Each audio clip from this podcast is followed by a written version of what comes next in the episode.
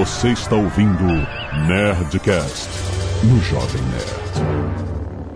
Landa, landa, landa, nerds! Aqui é Alexandre Antônio do Jovem Nerd. There's a great and beautiful tomorrow. Aqui é o Paulo Silveira da Lura e agora eu tenho duas pequenas desculpinhas em casa pra visitar a Disney, diferente de outras pessoas aqui. Aqui é o Maurício Linhares e eu quase morri no Space Mountain. Aqui é Roberta Coverde, eu só vou na Disney agora com o Maurício. Aqui é o Zagal e não bota a culpa nas tuas filhas não, Paulo. Muito bem, nerds! Estamos aqui em mais um Nerd Tech, nosso papo mensal sobre tecnologia, com a Lura, curso online de tecnologia, há tantos anos com a gente. Tamo junto, cara. Incrível a quantidade de conteúdo. Tava falando com o Paulo no- na virada do ano, o quanto a gente é orgulhoso dessa parceria, de quantos conteúdos interessantíssimos a gente trouxe pro Nerdcast aqui, cara, em conjunto com a Lura. Então, muito obrigado por essa parceria incrível. E hoje nós vamos falar sobre uma outra parceria incrível, que é de Walt Disney com os Imagineers, o grande sonho de Azagal se tornar um Imagineer. Na verdade, esse sonho aí deve ser da Disney. Ela tá perdendo o melhor imagineiro que ela poderia ter. Olha só, Imagineer é um termo, é um apelido, meio que de brincadeira, para dar o nome para os engenheiros que trabalharam construindo, desde o primeiro parque da Disney até hoje. São engineers, engenheiros, mas que trabalham com a imaginação, então eles apelidaram eles de Imagineers. Pô, tem um documentário irado sobre Imagineers que lançou no Disney Plus. Que no Brasil não tem, então você imagine uma forma de você ver esse documentário. Cara, é um trabalho incrível que esses caras falam. Fica aí que esse papo tá muito legal.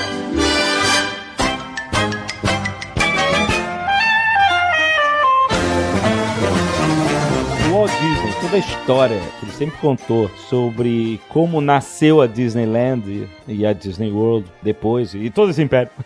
Mas a ideia era o seguinte: ele dizia que ele ia pro parque de diversão com as filhas. Parque de diversão clássico, início do século XX, tipo carrossel, essas coisas, algodão doce, aquele negócio de você atirar a bola na lata, aquele, aquele tipo de coisa. E os pais ficavam sentados no banco vendo as filhas brincar. E ele, ele ficava assim: Poxa, se a gente fosse criar um parque, eu queria criar um parque em que todo mundo se diverte junto, toda a família, não só as crianças, mas os adultos também. Quando ele levou, né, pra família dele a ideia, pra esposa dela, ela falou assim: Você tá maluco? Você vai jogar o nome, o seu nome na lama, porque esses parques são umas toscarias. As pessoas estão sempre mal-humoradas, as coisas quebram, as pessoas, sabe, apesar de ser um parque de diversão, a estrutura, a experiência de ir ao parque de diversão não era tão glamurosa assim, não era tão mágica assim, né? E ele falou assim: Não, mas isso nunca vai acontecer comigo. Eu vou mudar o conceito dessa parada. Vai ser totalmente diferente dessa ideia de que parque de diversão é um lugar de gente que tá trabalhando estressado e que os pais ficam, jogam os filhos lá pra brincar e ficam de saco cheio lá esperando. E com o sucesso dos filmes da Disney, das animações da Disney, com a grana que eles fizeram, né? Obviamente eles tiveram um, acordo com a ABC, foi sócia da construção da Disneyland e o Walt Disney fez um- uma parada de mestre, né? Ele trouxe a ABC pra financiar a grande parte do projeto e ofereceu em troca com parte dessa grande parceria ele ter um programa na ABC, o Walt Disney apresentaram um programa na ABC, que era basicamente ele fazendo propaganda da Disneyland e dos planos dele. Um gênio. E hoje a Disney é dona da ABC.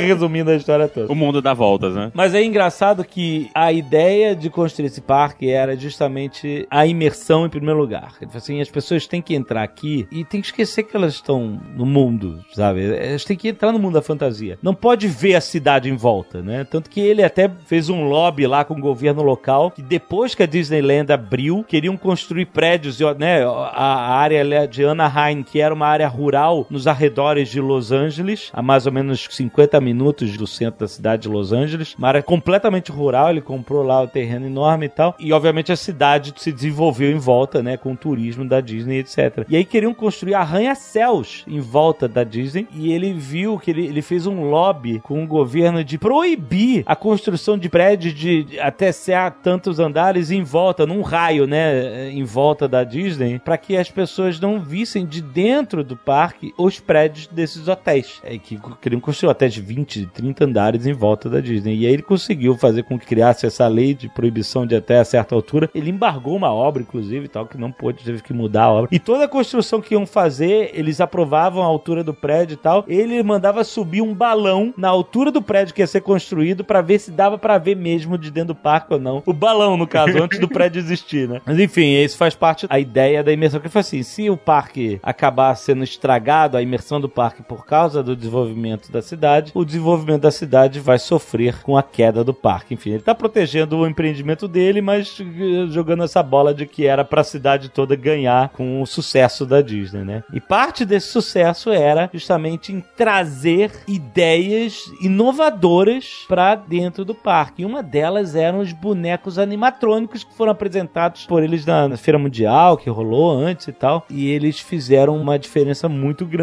no, na época, na década de 50, você vê um boneco animatrônico do Abraham Lincoln, né? Acho que foi uma das primeiras testes, né? Era um Abraham Lincoln animado, um boneco em full size, né? Que sentava na cadeira, falava e se levantava da cadeira e se mexia e tal. E as pessoas achavam inacreditável estar tá vendo ali o Abraham Lincoln, entre aspas, vivo na frente delas. Logo quando eles começaram a fazer isso, um dos primeiros casos de animatronics foi quando eles estavam fazendo um tiki room, né? Que é tipo um bar polinésio que o pessoal fala que não tem nada de Polinésia, é invenção de americano, né? Que acha que aquilo é a Polinésia e o Havaí. Mas eles fizeram isso e o cara, na hora de fazer o planejamento, ele disse: não, a gente vai botar uns pássaros em gaiolas. E, e o Disney olhou assim: não, mas esse, os pássaros nas gaiolas, eles vão cagar em cima da galera que tá passando aqui. Não vai dar certo a gente colocar, pendurar pássaros em gaiolas nisso aí. E o cara parou assim: e se a gente colocasse um pássaro mecânico? Aí ele disse: pronto, é isso aí que você vai fazer. O cara, eita, e agora? Como é que eu vou fazer Uhum. um pássaro mecânico, né? E daí que eles começam a desenvolver os animatronics, inclusive os animatronics que falavam, né? Porque os passarinhos do Tiki Room, eles tinham que se movimentar junto da música que tá tocando. Uhum. Não pode fazer um movimento num tempo diferente da música, então o movimento deles era codificado dentro da música. Tava tocando uma fitinha e o que fazia o, o pássaro mexer era o som que tava saindo na fita. Então aumenta a velocidade ou diminui a velocidade, essa fita vai fazer com que o bicho ele faça os movimentos na hora correta. E foi uma das inovações que eles fizeram, porque normalmente o pessoal não tinha facilidade para colocar som com esses robôs, né? E, e na Disney foi uma coisa que ajudou muito eles, porque você não precisava de pessoas nessa atração. O Tiki Room, você entra dentro de uma área fechada, né? Que é como se fosse um bar, e todos os pássaros começam a cantar e começam a tocar música e acontecer coisa lá dentro. E para eles isso era muito bom, porque também diminuiu o custo de gente para fazer o parque funcionar, né? As atrações, elas começavam a funcionar sem que tivesse ninguém dentro da atração operando as coisas. Era tudo automatizado, nessa época tudo analógico, né? Não tinham computadores digital para Uhum. digitais para fazer esse tipo de coisa, mas eles usavam fitas, a música, né, e o movimento lá codificado em fitas magnéticas, e essas fitas magnéticas faziam o- os bichos se mexerem e tocavam a música também. Isso não veio junto com a inauguração do parque. O parque era bem simples. No dia de inauguração, tinha lá o, o Peter Pan, tinha, né,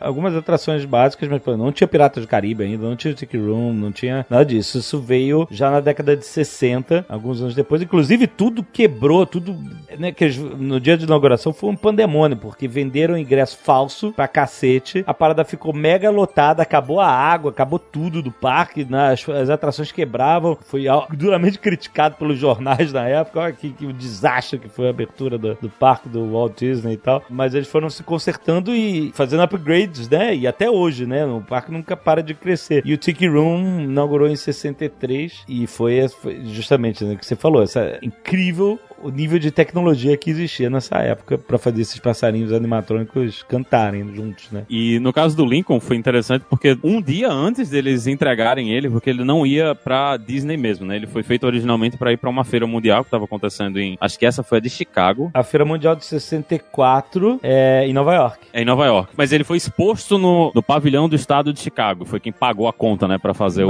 o, animatrônico. E um dia antes, quando eles estavam fazendo os testes, estava tendo um- uma tempestade cidade com muitos trovões, né? Muitos raios e não deixava o Lincoln funcionar. Nada funcionava, porque tava dando muito problema magnético, tava afetando a fita que era usada para fazer o, o, Lincoln funcionar. E ele começava a falar e começava a dar raio e ele simplesmente caía, né? O, o robô simplesmente parava de funcionar e a galera, e agora o que, é que vai acontecer? Fudeu, não tem mais solução. A gente fez o que dava para fazer e aqui não tá dando nem pra testar. E um dos caras tava trabalhando isso. De repente, Deus não quer que a gente bote esse Lincoln de mentira lá, né? Mas ele foi, mas colocaram ele lá e foi um sucesso. O pessoal jogava comida. Jogava comida? É, jogava comida, jogava moeda, porque eles achavam que era um ator, né? Que era uma pessoa mesmo que tava fazendo o movimento. Eles queriam assustar o, o, o animatrônico lá pra ver que é um ator mesmo, não é um robô. Mas não, era um robô mesmo que tava fazendo isso aí e influenciou muita coisa, inclusive no cinema, né? Esses animatrônicos foram usados muito em cinema também pela Disney e por outras empresas que estavam fazendo filmes na época. O nome que eles dão é áudio animatrônicos, né? E animatrônico porque não é um robô,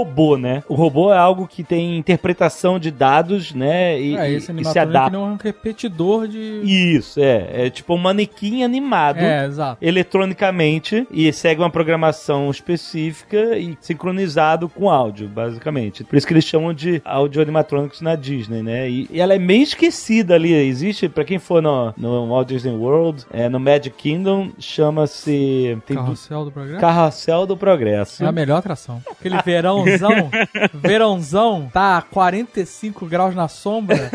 Depois do almoço, amigo, é Carrossel do Progresso na Serra. É porque o Carrossel, o carrossel do Progresso. Sério, é... essa é a melhor dica que eu posso dar da Disney, é. qualquer um que for. Não, não, não tem fila, porque é a parada Zero muito antiga. Fila. Então você entra. O ar-condicionado, quando ele começa a girar, o carro, é um carrossel de verdade, você escuta o gelo quebrar. o ar-condicionado de tão, é no tão talo, talo, é no que ele tá. Quando você entra na atração e só vai ter você lá dentro. É por isso que o ar-condicionado é frio, né? Porque não tem ninguém. O, o, o, cast member avisa e pergunta: olha, são 45 minutos, não dá pra sair. tem certeza? Mas ele tem em Los Angeles também, tem em Anaheim também. Mas e então... é, é o melhor soninho da Disney. This is what we call our Imagineering Department. It's where we dream up our new projects. A ideia do Castelo do Progresso é o seguinte: é um, é, uma, é um, um teatro. Se você pensar nele na época, é muito impressionante. É incrível. É muito impressionante. Porque ele é basicamente a, a história é: você vai ver a evolução de como era a vida de uma família desde o início americana. do século XX, a família americana, exato, até o futuro. O futuro da década de 60.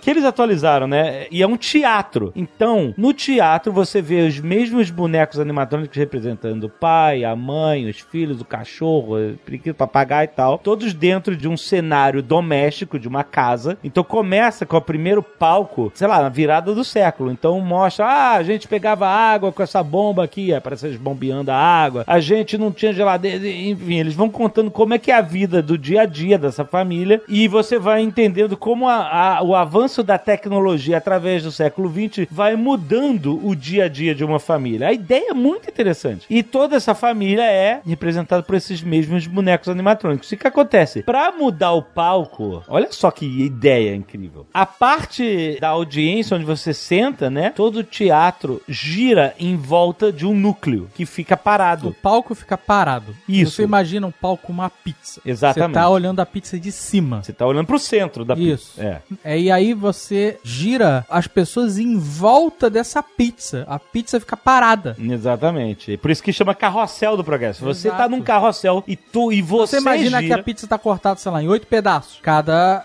momento você tá vendo um pedaço da pizza. Isso, que então aí você, você tá vendo essa primeira família. Quando essa primeira família acaba, você vai girar, a plateia inteira gira pro segundo pedaço da pro pizza. segundo pedaço, que é o segundo palco, que é, é, alguns anos no futuro avançando e mostrando. E aí eles têm uma mini peça, eles conversam, falam sobre a vida deles e tal, não sei o quê. Aí você gira mais uma vez e vai indo, vai progredindo até você chegar no último palco que é tipo o futuro. O que, que o futuro reserva para essa família. E aí, olha só que interessante, logisticamente, a cada girada, um grupo saindo e um grupo entrando. Então ele não para de girar nunca, né? Porque o grupo que tá entrando no primeiro palco, o grupo tá saindo do último palco e ele gira e entra. Tipo assim, não é uma ideia incrível? Fala sério. É, é incrível. É a parada de Imagineer, os caras estão de parabéns. E legal que eles vão atualizando também, né? Tipo, hoje, quando chega no futuro, no caso, já tem realidade virtual, o pessoal com os óculosinhos. É, assim, na época que eles atualizaram isso, realidade virtual era, era o futuro ainda. Hoje em dia não é mais.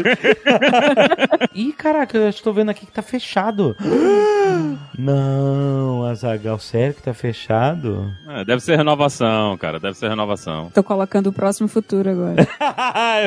é o próximo futuro. Incêndio. Tudo pegando fogo lá fora. As crianças com a cara no celular o tempo todo digitando. Crianças com ansiedade. Abraçando o joelhinho e indo pra trás, pra frente, pra trás. Não, compra os direitos pra Mad Max e deixa o futuro ser Mad Max. Pronto. Assim, é claro que, tipo, os bonecos são antigos, né? Eles são toscos hoje em dia, mas por isso que era uma atração que você tem que ter um pouco de contexto de entender o quão revolucionário isso era na época que foi criado e, e como os Imagineers fizeram um trabalho inacreditável de inovação. Né? Mas isso que você falou das pessoas, tem sempre um grupo saindo e sempre um grupo entrando, também é uma das coisas mais importantes da Disney, né? Porque tudo tem que estar em movimento, porque você tem uma infinidade de pessoas que estão esperando na fila o tempo todo. E, inclusive, quando eles fizeram o Small World, né? Que todo mundo que ouviu essa musiquinha uma vez na vida nunca mais vai esquecer, vai continuar cantando Ah. a musiquinha do, do Small World pra sempre, né? Na, na, na, na, na, na, na, na, na, na, na, na. Ninguém nunca vai esquecer dessa música. Léo, né? Bota a música pra grudar na mente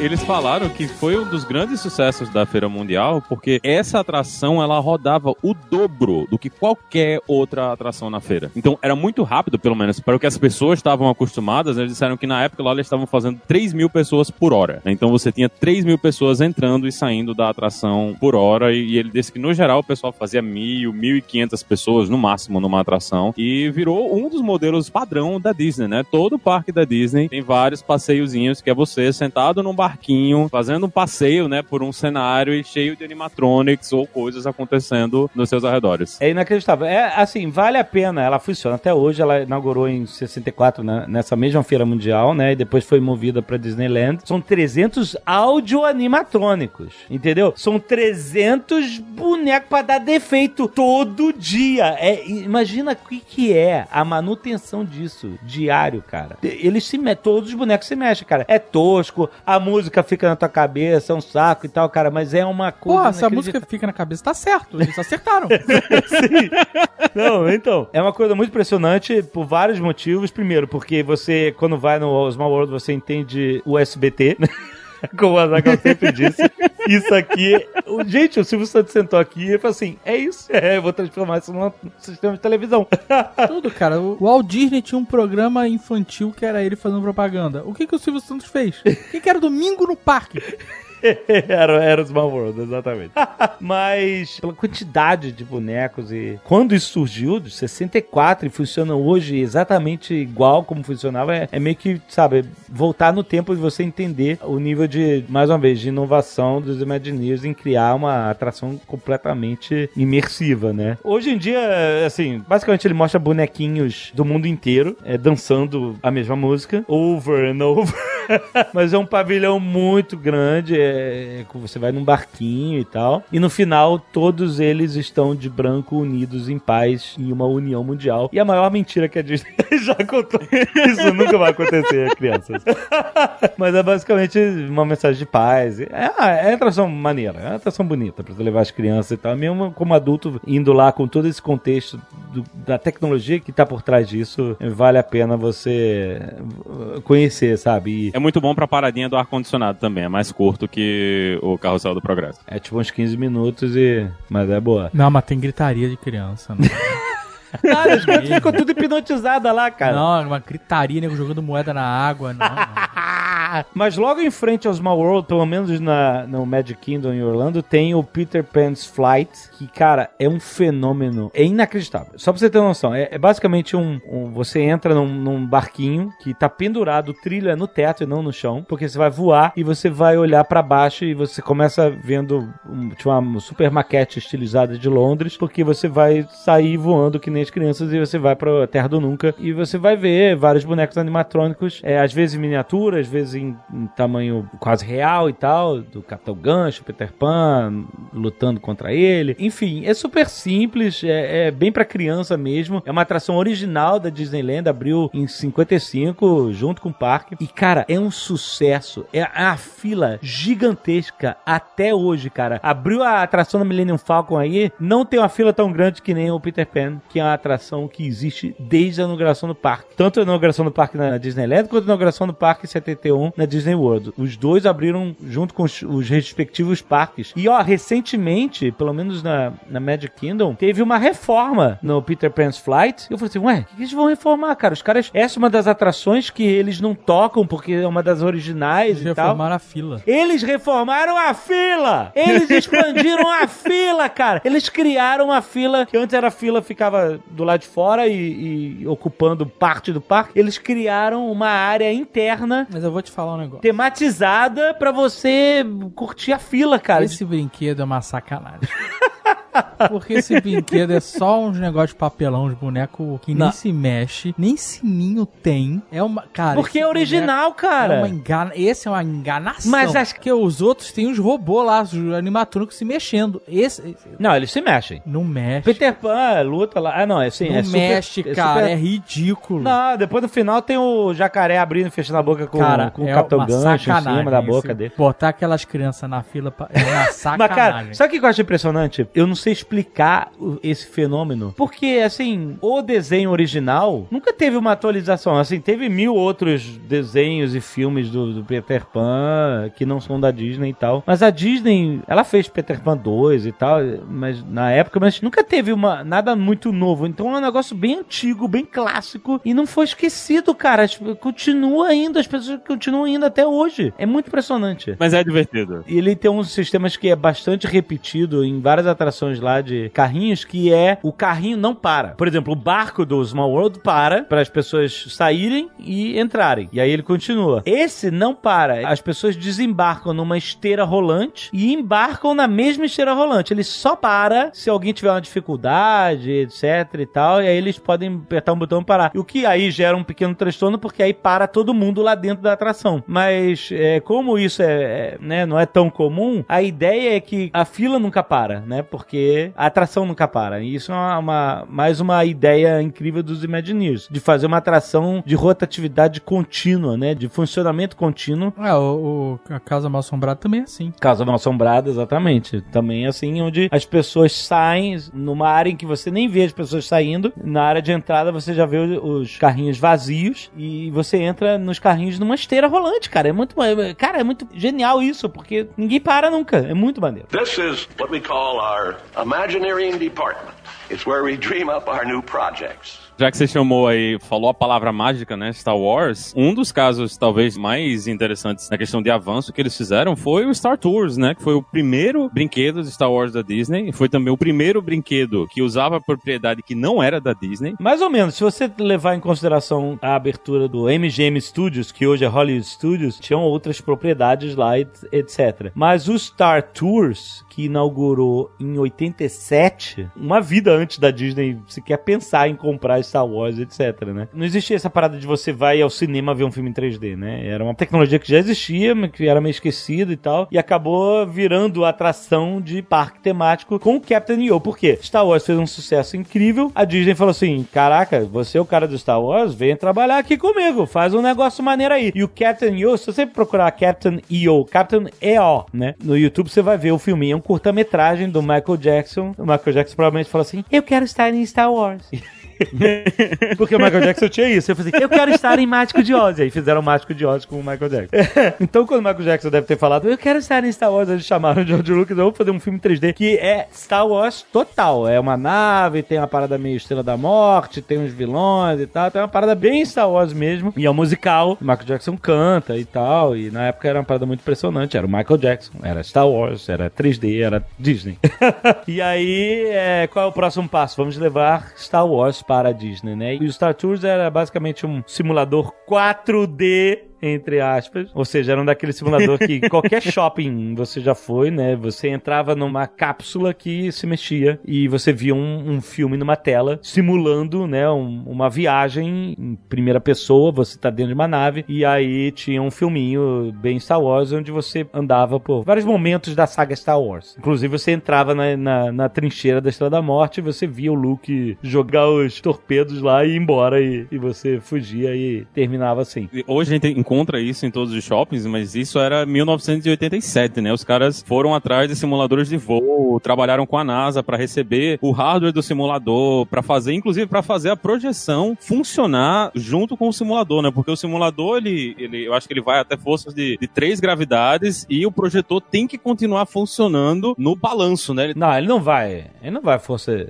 de, de gravidade. Ele só vai pra cima e pra baixo, pro lado pro outro. Eles dizem que foi difícil, eles dizem que foi difícil pra fazer isso acontecer, pra tudo rodar Não, com certeza. legalzinho. É o pai dos simuladores nos parques de diversão, né? Foi provavelmente o primeiro assim de muito efeito e hoje a gente encontra esse tipo de coisa em todos os lugares, né? Todo parque de diversão tem vários simuladores pra você entrar. Eles deram uma atualizada em 2010, eu acho, colocando, em vez de ser um, porque era um filme só, você só via sempre o mesmo filme, né? E aí eles deram uma atualizada, primeiro, colocando 3D, que não era 3D, antes era só uma tela 2D que você via, e aí eles colocaram, você entra com óculos 3D pra, pra ter mais imersão de profundidade, né? E eles colocaram vários filmes, tem vários clipezinhos de ação, e eles são randomizados, né? Quando vai uma vez, você vai passar por alguns clipes de cenas não só dos filmes clássicos, mas dos prequels, etc. Sempre tem mais filmes do que você vê. Ou seja, se você entrar na fila e for de novo, você provavelmente vai ver outros vídeos, outras cenas de ação que são randomizadas toda vez que a pessoa entra. Eu acho uma parada muito maneiro que os Imagineers criaram pra criar esse valor de replay. Ou seja, você não vai ver sempre a mesma coisa, você vai ver, eles vão misturar pra que você ache maneiro você voltar. Tipo assim, ah, não, já fui aí, não vou voltar nisso, entendeu? Você queira voltar e voltar várias vezes pra você ver coisas novas. Inclusive, eles atualizaram agora com cenas deste filmão Ascensão Skywalker. Aí, quem tiver empolgadão com esse filmão e for a Disney, vai no Star Tours que vai ter cenas desse filmão aí dentro do Star Tours pra você ver. Isso que eu ia comentar, eles colocaram um destino novo, né? A Kefbir, a lua. É, isso aí. Então, vale a pena aí dar uma conferida. Mas, falando desse negócio de randomizar, que é uma parada maneira dos Imagineers, uma das paradas mais incríveis que ganhou essa atualização, não, não inaugurou com essa parada, mas ganhou essa atualização de randomizar a experiência foi a Tower of Terror no Hollywood Studios, a Torre do Terror, que é basicamente uma atração de elevador, que é quando o elevador despencar, mas que tem um- uma contextualização incrível, que é um episódio do Twilight Zone que eles inventaram pra essa atração onde Esse é o meu melhor. Pra mim, esse é o melhor brinquedo. Eu acho o mais imersivo de todos. É muito maneiro, é muito maneiro. Porque a fila, ela de verdade é uma atração. Sim. Quando você vai entrando no hotel, no lobby, sabe? Aí você começa a ver que o hotel tá abandonado, que tá tudo teia de aranha, tudo velho. Cara, é muito foda. Aí você entra no. Neles, todas essas atrações tem esse, essa sala de espera, né? Que é pra já te dando a sensação que você tá chegando, mas você nunca tá chegando. Aí você entra na sala de espera e aí eles passam um, um videozinho no estilo do Twilight Zone, do seriado TV preto e branco, com um ator igual ao maluco que fazia Twilight Zone e alguém que dubla ele ou ele mesmo que faz a voz do cara. É perfeito, cara. Aí você, quando termina o vídeo, você tá atento do Twilight Zone. Foda-se, acabou. E aí você ainda vai pra uma outra sala de espera, que é a parte da sala de máquinas, dos elevadores e as caldeiras do hotel. Você entra na parte de serviço do hotel. Cara, é muito imersivo. A parada original era isso: você tá no elevador e o elevador vai ser atingido por um raio e você vai pra outra dimensão. Basicamente isso. E na verdade você vai entrar no elevador e ele vai despencar, né? Só que o elevador não é simplesmente sobe o elevador e despenca, né? Você- o elevador anda em um túnel pra É, frente. cara. Você vê a família te chamando da outra dimensão, o elevador entra, você vê a porta abrindo com luz. É muito maneiro, muito imersivo. E aí quando ele sobe Na finalmente. porta fecha, aí ela fica só um filete de luz e esse filete vira um pontinho de luz. É, é muito É maneiro. muito maneiro. E aí, quando ele vai pra atração mesmo, que é a queda, né? Ele sobe e, e e abre a porta e você vê o parque todo lá de cima e ele despenca. Basicamente isso. Aí sobe uma vez e despenca. E aí eles atualizaram a atração pra incluir essa parada randômica nas quedas. Então você nunca consegue decorar de que forma você vai cair. É claro que você tem aquela queda inicial que vai te dar aquele frio na barriga que tu vai voar e tal, não sei o quê. Não, mas a mesma essa queda ela, é ela muda. E aí você não sabe quando é que ele a vai parar. queda pode ser curtinha, depois ele sobe e cai Ele de novo. sobe- Ele pode dar várias, tipo um três solavanquinho. Isso. Não tem sequência. O fato é que você vai subir e cair várias vezes, só que é sempre diferente, é sempre randomizado. Às vezes você sempre... cai pra caralho, ele sobe um pouquinho, cai de novo. É, é, muito, muito- é imprevisível a sequência. É muito maneiro. E em Anaheim, no parque de Anaheim, que tem essa atração, infelizmente, infelizmente eles reformaram, eles mataram a, a atração do Twilight Zone pra transformar em uma atração do Guardiões da Galáxia. Assim, é a mesma parada, é um elevador que cai, só que agora o tema é Guardiões da Galáxia. E mas em Orlando eles não mudaram isso porque como vai ter a montanha russa indoor do Guardiões da Galáxia lá no Epcot, acredito que Twilight Zone ainda permanecerá intocado, que a gente Mas gosta tem umas outras tecnologias fodidas, né? Porque, por exemplo, você entra no elevador, né? Ele é um carrinho, né? É. Esse carrinho, ele anda até o ponto que ele vai pra fachada do prédio pra subir e descer. Uhum. Ele anda num chão magnético, não tem trilho. É verdade, ele usa né? essa tecnologia que alguns brinquedos já usam, que é um trilho magnético, mas ele não engata num trilho pra andar. Ele vai magneticamente até o momento que ele chega no ponto final. E nesse ponto final, aí sim, né, o sistema lá trava e faz o, o elevador funcionar, né? Que é um elevador que não é um elevador, porque não tem corda, né? Ele funciona de outra maneira. Ele tem uma corda. O que eles fazem é que essa corda ela tanto é usada pra subir como pra descer. A queda não é uma né? queda em velocidade natural. A queda é ele puxando na corda pra ele descer muito mais rápido do que ele desceria se ele fosse naturalmente. Caraca, mas tem engate de corda? É mesmo? Por isso que a gente sente tanto a queda. Tem corda mesmo. Mas é lateral, então. É, nas laterais. Acho que é uma corda na lateral que faz com que ele desça na velocidade que ele desce. Que você Ele- escuta o engate e aí você pensa assim, fudeu. É, vai subir. você escuta fazer E ó, o topo da velocidade da queda é de 63 km por hora. Pra baixo. É maneiro, cara. É, é, é a melhor atração. Não, É- você descobre. Eu tenho um segredo pra esse brinquedo. Esse é o, é o meu preferido. Sempre foi, se puder, vou várias vezes. Que eles falam assim: bota o cinto. Você tem que botar um cinto, né? De segurança. Aí depois ele fala assim: puxa a cordinha amarela, que é pra mostrar que o cinto tá preso. E aí depois o cara levanta as duas mãos, que é pra mostrar que você não tá afrouxando o cinto. Ah. Então, você dá uma estufada na barriga e, se possível, coloca alguma coisa entre você e o cinto, sabe? Um casaco Não, dobrado. não alguma dá coisa. essa dica aí. E aí, Dá essa dica, Zagal, Deus do céu. porque depois que a mulher fala levanta o braço, não sei o que lá, o cinto trava. Isso, ele trava. E aí você pode tirar o casaco, relaxar a barriga, vai ficar uma folga. Ah, é que o Azagal gosta de dar. Su... É, Aí você descola do banco. Aí descola. é foda. Assim, se você prender o cinto normalmente, você sente descolar. Mas é que você quer leve- aumentar a sua experiência de descolamento. Deixa ali, ó, meio palmo, um palmo. aí, a, aí a emoção é outra. Caralho! Aí a emoção é outra. Essa é a minha dica. Quando eu fui no Tower of Terror, tinha um casal de amigos que tava com a gente, e eles foram depois de mim e quebrou o brinquedo. Eles ficaram 10 minutos no escuro lá dentro. Nossa, Sério, aí é, aí é terror mesmo. É, Emoção aí extra. foi terror mesmo. E a gente esperando, cadê a galera? E, na- e nada de sair, nada de descer. Eu aposto que o cintinho dele estava muito bem apertado. Outra dica é, se você tiver com sacola, comprou uma camiseta, ou qualquer bugiganga que a gente sempre compra nesses parques, deixa ela no colo desavisadamente. Vai voar. Porque ela vai voar. sobe, é muito foda. Vai voar. Fodamente. Você tá caindo daqui a pouco a sacola tá do lado da sua cabeça. é Muito não, maneiro. ela voa, voa, tudo voa, tem que segurar, maluco. É, você brinca de segurá-lo no ar. Enquanto você tá voando porque o cinto tá frouxo. Essa atração é tão maneira que você sai dela comprando plaquinha de quarto, cineta de hotel, que tá na frente na loja, tu leva. É, Aquela fotinha clássica, né? De todo mundo gritando. Isso não é coisa dos Imagineers, mas parabéns pra galera do merchandising que eles botam uma loja, uma gift shop na saída de todas as atrações, com todas as paradas temáticas que você te pega pela emoção. Tu É? acabou de sair, tu tá, caraca, muito foda. Aí você vem, compre, compre, filha da mãe, compre tudo dessa boca. E aí tu compra.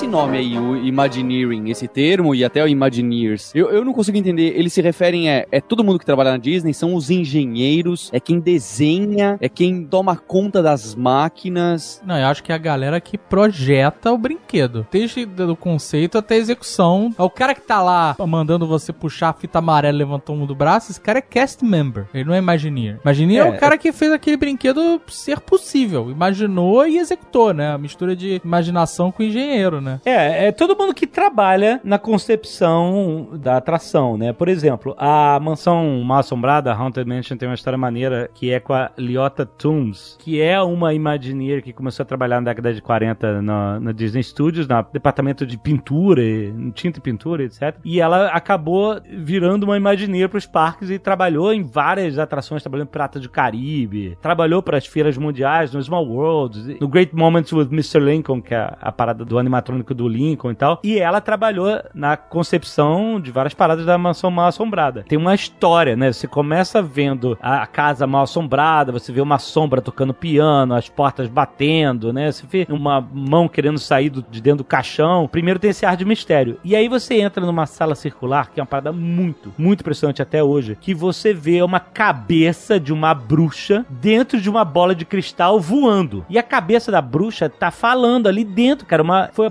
primeira atração de projeção, né? Porque hoje em dia virou carne de vaca esse negócio de projeção. Se você for nas atrações recentes, tipo a atração da Frozen lá, que, eles reformaram no Epcot, você vai ver que todos os bonecos são bonecos animatrônicos, mas em vez de ter uma cara de robô, ela tem uma cara lisa e tem uma projeção animada do rosto do personagem animado que você conhece. Então, assim, a, a vantagem é que fica mais parecido com o, o personagem original, né? De- desenho, e você pode fazer a expressão que você quiser, que tá projetado no, no boneco, né? Mas a primeira projeção mesmo que os imaginários criaram foi essa cabeça dentro da bola de cristal, que é uma bruxa, que é chamada de Madame Liotta, e essa bruxa, ela invoca os espíritos. Então, tanto que depois que você passa por essa sala, você vê os fantasmas. Antes você não via os fantasmas, você só via, tipo assim, eles querendo vir e tal. Depois que ela cita lá uma invocação, e aí você vê os fantasmas a partir da sala onde aparece ela. Só que a, a, a sala é circular e os carrinhos passam circulando em volta e você vê a projeção do rosto por todos os ângulos. É muito bem feito, cara. A parada realmente tá voando na sua frente. A parada ainda da década de 60, mas é muito impressionante como é bem feito até hoje. E esse rosto dessa bruxa é da Liotta Toombs, que era uma Imagineer, que eles perguntaram assim: ah, você que quer ser a bruxa? E aí filmaram ela, né, falando, né, e etc. E aí a cabeça dela até hoje. E a voz dela também. E é engraçado que a filha dela é funcionária da Disney também, né? E ela, nesse documentário dos Imagineers, ela conta que ela levava as filhas. Pera aí, mas rapidão. Isso não é a- aquele bonequinho que aparece no final? Também, ela também é o bonequinho Ah, no final, tá. que ela fala hurry back,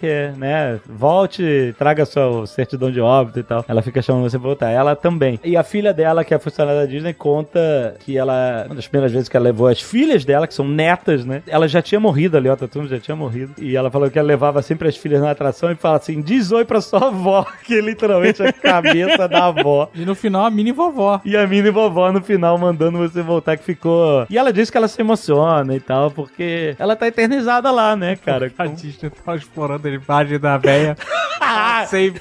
pra Não sempre. deve pagar nada. ela assinou alguma parada lá, certamente que eles podem. Quer fazer? Vai ser divertido. Ah, faça. tá lá até hoje. Eu também me emocionaria. Hoje tem uma lápide com o nome dela também lá no Magic Kingdom, eu acho. Tem, né? Na Ah, não, não, entrada. não. Na entrada ali do. Na entrada da atração, né? Legal. É, um- uma das lápides é com o nome dela. É o mínimo, né? Mínimo.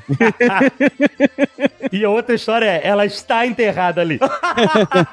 Era uma das coisas que o pessoal falava de Anaheim, que eles não tinham aberto ainda a Casa Mal Assombrada, e o pessoal falava que eles não iam abrir porque eles tinham enterrado o Disney lá, na, na Casa Mal Assombrada em Anaheim, né? Não, e ela demorou porque eles demoraram pra encontrar o conceito de como fazer um negócio de terror, mas pra criançada, né? Tipo, ter aterrorizante vai ser isso aqui? Quando você chega no salão, né, onde tá tendo o jantar, você vê aquelas projeções, tudo aquilo ali que tá acontecendo é tudo analógico, né? E a sala de jantar, na verdade, tem um vidro na frente, É. E é muito maneiro isso. um vidro com reflexo, e embaixo de você, os bonecos dos fantasmas estão se mexendo embaixo de você, e quando eles acendem a luz embaixo de você, é que o reflexo aparece no vidro. Então, aquilo que você tá vendo dos fantasmas se mexendo, na verdade, é só o reflexo da luz acesa embaixo. Não, a ideia incrível é justamente para que você crie a ilusão de que você tá vendo um, um hall, um salão de jantar e que os fantasmas são semi-transparentes. Você tá vendo o hall mesmo montado e os fantasmas que são semi-transparentes, eles possam, primeiro, quando você tá vendo ele, eles, eles não podem ser um boneco, porque você, o boneco é sólido, você ia ver a presença do boneco. Então, como eles são a projeção, eles podem fazer eles semi-transparentes, então você vê através deles e eles podem sumir também. Só que isso não é uma projeção animada, simplesmente. São realmente bonecos que estão lá dançando, assoprando vela, etc. Maneiríssimo. E que eles fazem essa projeção, que é uma Duelando. tecnologia do século XIX,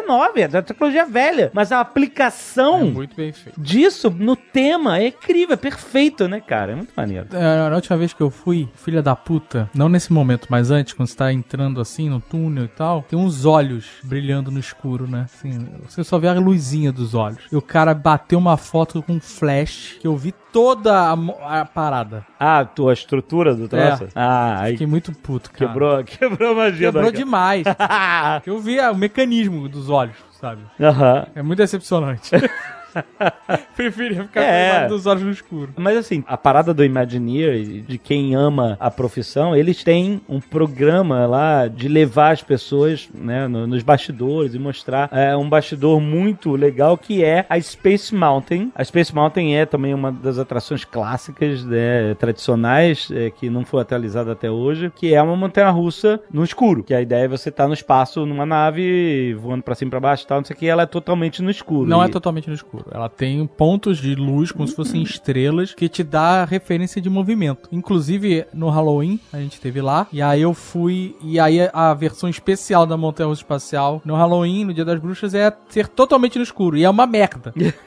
Porque você perde a referência de movimento. É, mas essa é a ideia, que você... Mas não é maneiro, porque você não se sente realmente em, alta velocidade e fazendo altas curvas e tal. Você fica, parece Você tão fica sacudido perdido. só, de um Aham. lado pro outro. Você, É, e aí você tem as luzes que ficam batendo nos trilhos e você não se orienta, você não sabe onde você tá. Mas você sabe que você tá indo pra cá, indo pra lá, tá em tal velocidade. Você tem uma percepção espacial, vamos dizer assim. E quando você tá totalmente no escuro, você perde essa percepção e você só fica chacoalhando pra cima e pra baixo que um desesperado. Então, mas pra quem já foi e tem essa curiosidade, eles já fizeram vários passeios pra estudantes e tal, de, sei lá, de engenharia. A galera, não sei se é o programa de Imagineers, em que você vai com as luzes acesas. Aí deve ser broxante. E aí tem isso no YouTube. Se você quiser ver Não, como não, é é- Space é Mountain horrível, com luz acesa, você procura Ele aí. deu uma cirurgia. É, mas é, mas é isso. é Pra quem Caraca, quer que entender triste. como funciona a magia, né, cara?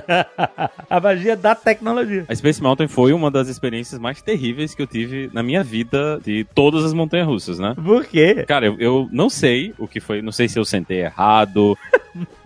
Tu é velho mesmo, não é? Você tá é velhice. Ô, Linhares, na hora que o pessoal do casting falou pra você, aperta o cinto, levanta as mãos, você colocou um pacotinho assim embaixo, não foi isso? Deve, ter- deve ter sido isso. Deve ter sido isso. Eu sentei na coisa, o, o do Magic Kingdom é uma pessoa em cada carrinho, né? Eu sentei no carrinho e quando a, a coisa veio pra me travar, ela travou quase no meu joelho. né? Ela não travou na minha barriga, né? Porque o, o- aquela trava devia vir na minha barriga e ficar lá. Ela simplesmente não desceu. Ela ficou meio um pouco em cima do joelho, no meio da coxa. E eu olhei assim e disse, pô, normal, né? Pegou aqui, tá tudo certo. Na primeira curva que ela fez, a minha bunda saiu do carrinho. Nossa. Caraca, maluco. Eu travei, eu fechei todos os orifícios que existiam no meu corpo, me agarrei com os dois braços na travinha e foi o resto da viagem desesperado, pensando que eu ia morrer. Caraca, e olha que eles dão, O eles cara dão não- double check em tudo. É, hein? o cara não deu aquele confere lá pra. Não, deu porra nenhuma. E não pediu pra você empurrar e nada? Nada, nada. Mas- Eu me agarrei. Ele ficou travado na minha perna, mas ele ficou travado tão longe que eu saía do carrinho. Aí, meu amigo, foi a sensação de que hoje eu vou morrer, vai ser aqui na Disney. Tu não saia do carrinho, você sabe que você não saiu do carrinho. Você era escuro e você não tava vendo, mas tu não tava saindo. Você devia estar derrapando lá dentro. Eu senti o meu corpo se mexer. Isso é foda, É. meu. Meu, porque com a força centrípeta do carrinho e a inércia, né, teoricamente você se move muito pouco. Pois é. E, Então, se você tá descolando lá dentro, talvez você tenha se cagado, por isso você estivesse se deslizando mais. Na primeira que a tua mão descolou, tu se largou inteiro. Aí depois travou. Mas aí, amigo.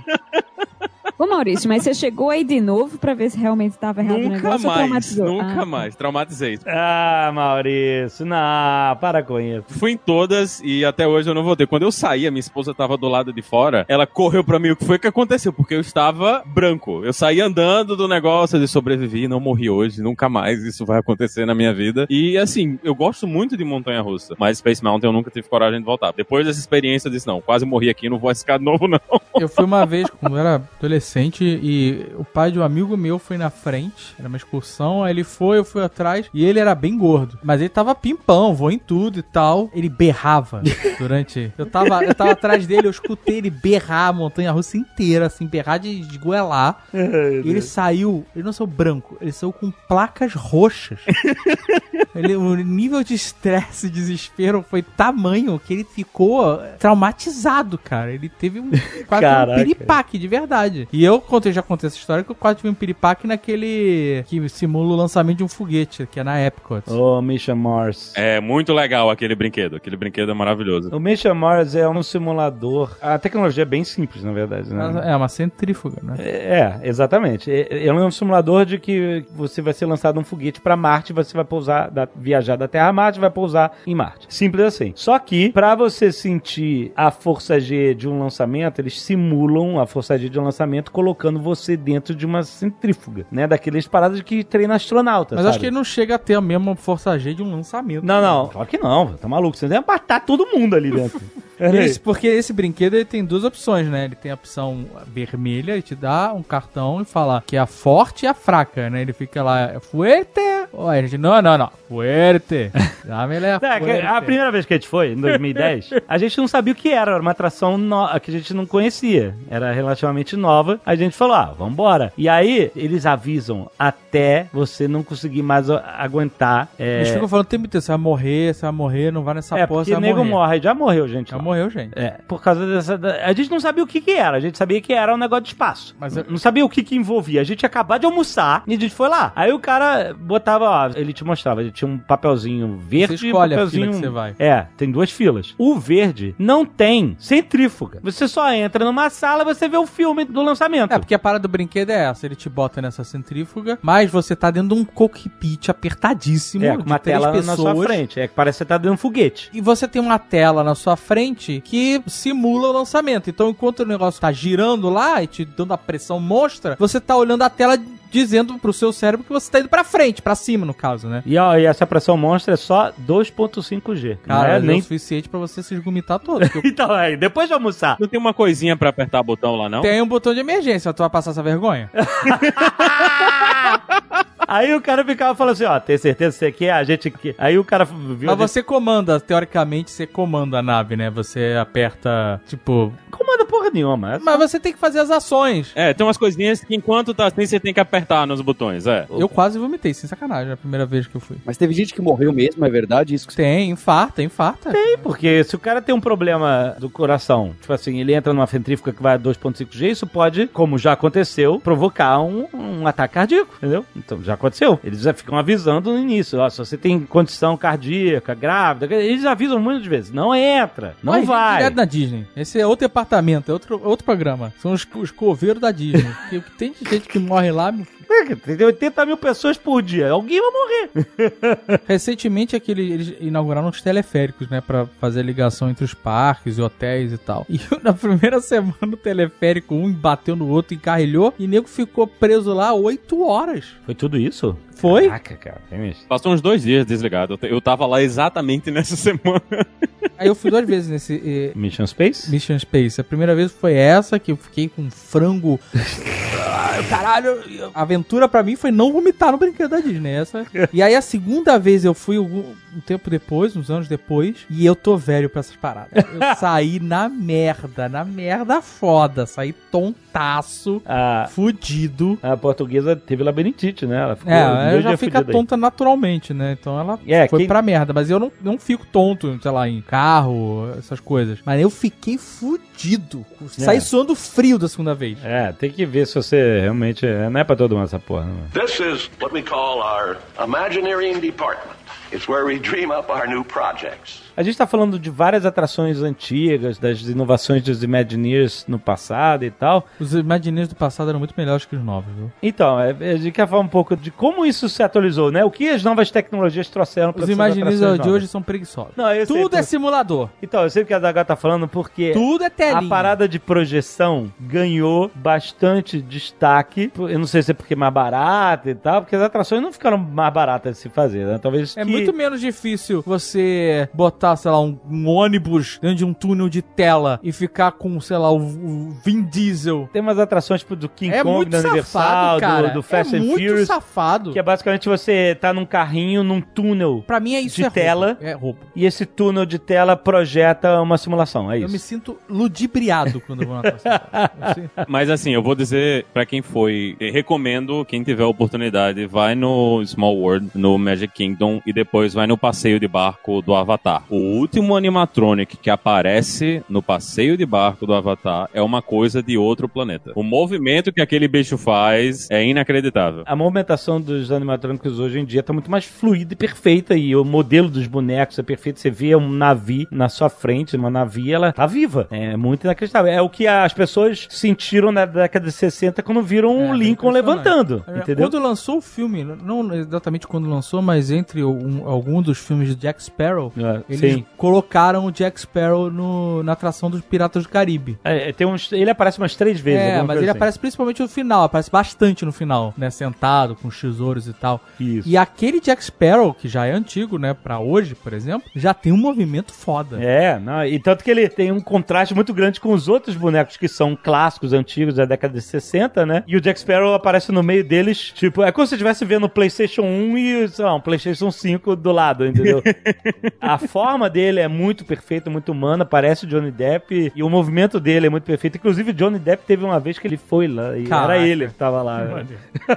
ele falava com as pessoas. Mas essas atrações, eu dou muito mais valor a essas atrações que o cara. Você vê que o cara teve um trabalho de te enganar ali. O cara criou um- uma parada, um. Não é só uma tela, não é só um videogame. Videogame eu jogo em casa, sabe? Aham. Videogame do Vin Diesel, eu jogo em casa. Eu vejo no cinema o filme do Vin Diesel. A atração do Vin Diesel no Universal é, é decepcionante. A do King Kong também. A do Avatar, Então, mas ela o é maneira, mas Ah. é telinha também. Então, mas, a- então, mas o Avatar Porque é o uma Avatar joga, joga ventinho na tua cara, né? Não, porque assim, Joga a, Ava- cheirinho, a do cheirinho. Avatar, a- não a do barquinho, tem dois. Tem a do barquinho e tem essa, você voa na, naquele bicho, né? Isso. E é meio que do uma tela 180, certo? Isso. E você senta no, no, no lombo do bicho e a maneira que o bicho respira e você É, sente você a respiração sente, nas você tem pernas. alguma coisa que te tira, que não é só a telinha. Aham, aham, é. E aí é ele maneiro. você a todo o movimento de câmera sincroniza com o bicho e aí parece que você realmente tá voando, que você sente ele respirando, né, no meio da- das coxas, e você sente vento, você sente cheiro. Então essa, apesar de ser tela, ele te dá algo a mais, cara. Agora tem uns, cara, o do Star Wars. O que? O, o do Millennium Falcon, o novo? Ah, cara, então, é maneiro É porque safado. É safado. É safado. é Eu, se safado. fosse Imagineer, tinha feito um negócio melhor ali. Me É desculpa. maneiro porque é Millennium Falcon, você maneira senta lá. fila. É muito mais maneira a fila do que o brinquedo. É porque o brinquedo você tem algum controle. Ele é no trilho, a projeção, né? Você tá pilotando o Millennium Falcon. Mas, por exemplo, você tem as duas pessoas que estão na frente, são os pilotos, certo? Esses têm uma experiência melhor, porque estão bem perto da grade do cockpit, tem lá os controles pra cima e pra baixo e do hyperspace. Então você tem uma, uma- um sentimento maior de Han Solo, Chewbacca, essas coisas. Isso. Mas quem senta nas quatro de trás, que é engenheiro e, e- e artilheiro, você não faz nada, Não faz mano. nada, só aperta Você o botão. aperta botão. Pra Porque, tirar. por exemplo, o engenheiro, foda-se mesmo, ele se fudeu, tá lá atrás. Mas o artilheiro, ele poderia ter pelo menos uma mira que viesse no colo dele, como era no, no filme. É, é. Aquela mira mais tosca e tal. E aqui, sabe, você pelo menos tem essa sensação. Não. Mas você tem que ficar olhando pro lado. Aperta o botão na parede. o botão. É, ah, é muito ruim. Então a dica é, se você for aí no, no, na Millennium Falcon, pede pra ser piloto. Quero ser piloto, por favor. É só vir, eu vim do Brasil aqui. Mas se você for de single rider, aí você vai no que eles mandarem. É, não, é, pois é. Mas é muito mais maneira, essa atração é muito mais maneira. Você tá na fila, você tá entrando na Millennium Falcon. É, muito E foda. antes de você ir pra cabine, pro cockpit, você fica naquela sala comum, onde tem o xadrez, tem a mesa. é. Ali é a parte mais foda de todos, cara. É. É arrepi- de arrepiar, você tá dentro da Millennium Falcon. É incrível. Eu preferia muito mais que essa atração fosse a gente entrando e batendo foto com o Chewbacca, com o C3PO, com o R2D2 dentro da Millennium Falcon, Do que- do que ficar o simulador. apertando o botão na parede, pô. É porque essa é nova, acabou de inaugurar, mas ela meio que no modelo antigo. Aliás, Era um Star Tours melhorado. e hoje, nem tanto porque ela, o Star Tours tem vários filmes randômicos e essa só tem um filme. Ah, só tem que uma. lançar, né? Depois eles Eu não sei se eles mais vão adicionar mais, deveria, eu acho que Com talvez sim. certeza, né? Mas ela só tem um filme que você vai pra um lugar específico. Agora, a, a parada que mudou, essa atração não é muito um exemplo porque ela usa apenas essa tecnologia de simulador. O que mudou muito de tempos pra cá nas atrações é a mistura de várias tecnologias numa atração. E eu dou um exemplo, apesar dos Imagineers ser- são os caras que trabalham pra Disney, todos esses caras certamente tem uma dança das cadeiras da, pra Universal e tal, que a Universal deve ficar contratando esses caras todos pra fazer as atrações. Lá no, no universo lá do Harry Potter, na Universal, a atração de Hogwarts, que é dentro do castelo de Hogwarts, é uma mistura incrível de várias tecnologias clássicas e modernas de atrações, em que eles criaram um contexto incrível, porque você tá lá e eles colocam você num braço mecânico gigante e eles misturam a parada de você ver bonecos animatrônicos, você vê boneco animatrônico de aranha gigante, do. Como é que é o nome daquele bicho lá que é o Nazgûl do Harry Potter? Do Dementador. Nazgûl do Harry Potter, pode chamar. Nas Good Harry Potter, exatamente. E você também, em alguns momentos, a cadeira, como é um braço mecânico, ela te joga pra cima, te joga pra baixo, pro lado, pro outro lado, angula você. E tem umas horas que ela te coloca numa tela meio 180 graus de projeção. Então ela mistura bonecos animatrônicos com projeção. Ele te coloca na frente de uma projeção e aí você tá voando de vassoura, sei lá. E você sente a velocidade e tal, porque o braço mecânico tá te acompanhando os movimentos da projeção. Só que o foda é que esse braço nunca para de andar no trilho principal. Então é muito maneiro que você, de repente, você tá vendo um boneco animatrônico, ele vai andando pro lado, aí você muda de cenário, você tá na frente de uma tela, sei lá, voando de vassoura, e aí de repente, alguns segundos depois, você já muda, o braço já te joga pra, sei lá, pras aranhas gigantes e tal. Então, cara, é realmente a união de várias tecnologias diferentes, todas muito bem contextualizadas, sem você perceber muito bem. Eu lembro que eu, eu botava a cabeça meio pro lado pra ver, sei lá, o, o que acontecia em volta, porque eu sou curioso, eu gosto de ficar entendendo como é que funcionam as coisas, mas, cara, se você não ligar pra isso, a imersão é inacreditável. E a fila também é toda feita pra você ter imersão. Tem essa tecnologia de projeção holográfica é, através de tela em que você vê o Harry Potter, a Hermione o- e o Rony meio que na sua frente, meio que, entre aspas, em 3D, num cenário real e tal. É muito, cara, é muito bem feito. Tipo, o que tá acontecendo agora é essa união de várias tecnologias. Tanto que o Rise of the Resistance, que é- acabou de abrir, que é a atração nova que tem no mundo Star Wars lá na, no Hollywood Studios, acabou de abrir e eles falam que, eu não vi como é que é, mas eles falam que é justamente a união de várias tecnologias, essa parada de você criar uma atração numa sala de espera, né? Eu fui uma semana antes deles abrirem, mas eu vi os vídeos que o pessoal. Ah, porra, viu o vídeo? Mas, mas é, velho. É um carrinho que ele vai andando num cenário e você vê animatrônico, tem coisa de projeção. Eles misturaram várias coisas no, no negócio. Eu acho que, assim, pelo vídeo não parece ser tão legal quanto a do Harry Potter, mas é, pelo menos é melhor do que outro joguinho, né? Se eles tivessem botado outro joguinho ali, aí era melhor fechar o pedaço. Eu acho que eles estão evoluindo muito pra essa parada da imersão pessoal, de você estar no lugar e se sentir dentro. Tanto que a, a maior atração de Star Wars, na minha concepção, que eles vão criar, tá fora do parque, Essa vai ser foda mesmo. que é um hotel, na verdade. É, eu não sei se vai rolar isso em, em Anaheim, mas, mas em, em Orlando vai rolar. Que é um hotel de Star Wars que você só fica dois dias, duas noites lá. Porque ele, na verdade, é uma atração. A ideia é, você entra na parada, você... É como se você estivesse fazendo um check-in numa nave espacial. num cruzeiro espacial do, no universo Star Wars. Então, tem um lugar que é tipo um elevador, que você vai ser teoricamente lançado pro espaço e você vai entrar na, na nave, e você fica dois dias e meia. Você não sai, quer dizer, você não tá preso lá. Se você quiser sair, ó, eu vou embora, gente. Você pode sair, mas você vai perder a experiência. E o dinheiro? E- Exatamente. Mas a ideia da parada é o seguinte: você vai ficar dois dias lá, dentro do hotel, e todas as janelas do hotel são projeções pro espaço. Então você. A, a ideia é simular que você está dentro de um cruzeiro no espaço. Você não vai sair dele, desse E, cruzeiro. e não é só você, né, viajando e olhando estrelinha, né? Vai ter ataque do Império, da Force Order. Da seja. Order, exatamente. Acho que tem o Kylo Ren vai aparecer. Eles não revelaram muitas coisas, mas é isso. Você vai ter essas horas de lazer e tal, mas vai ter essas intervenções de ataque do Império e tal, e da resistência, salvando todo mundo e tal. E aí, eu não sei se, pelo que entendi, você no final sai num ônibus também imerso e eles te jogam dentro do Edge Seria lá. foda, seria perfeito. Que aí você saiu do cruzeiro e chegou dentro do, Planeta, do posto. do posto avançado lá no planeta Batu lá, que é o que eles simulam na, na área. É muito, tipo assim, isso sim é uma parada inédita que os Imagineers criaram uma experiência de dois dias, sabe? De totalmente imersão. Já vai ter, para quem for viajar esse ano no Epcot, em algum momento nesse ano vai inaugurar um restaurante no Epcot, que a ideia é meio parecida com essa de Star Wars, que é um restaurante que tá em órbita da Terra. Então a ideia é que você vai entrar em um elevador espacial e você, quando entra no restaurante, ele também, as janelas são todas uma projeção simulando que você tá em órbita. Então você vai almoçar lá, vai almoçar de verdade, né? Isso aqui tá chorinho, você não entra simplesmente, você entra, aí te coloca no elevador orbital e você sobe até o restaurante. Essa é a nova tecnologia, essa parada de projeção em janela para que não pareça uma tela. Essa é a ideia, né? Porque, oh não, você olha pra janela, você sabe que é uma tela, né? A ideia da tecnologia é você olhar pra janela e você notar profundidade, mesmo sem óculos 3D nem nada, de você sentir que você tá olhando para um outro mundo e não para uma tela, entendeu? Então essa é a parada dos Imagineers mais avançada, atual, que vai inaugurar aí nas próximas atrações. Bem foda. Isso é o quanto eu amo essa porra. eu nem li essa porra, eu nem estudei essa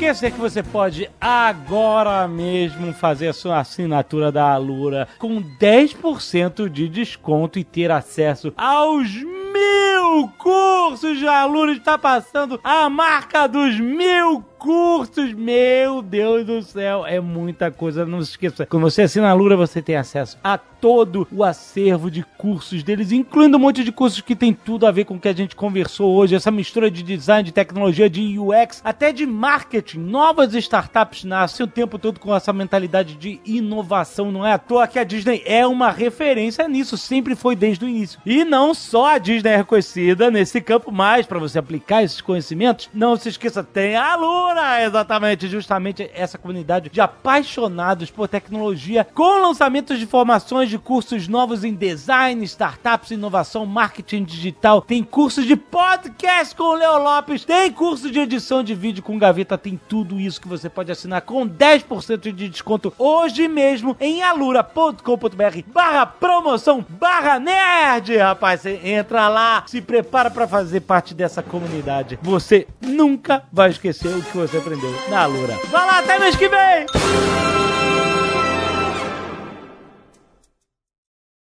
Este Nerdcast foi editado por Radiofobia, podcast e multimídia.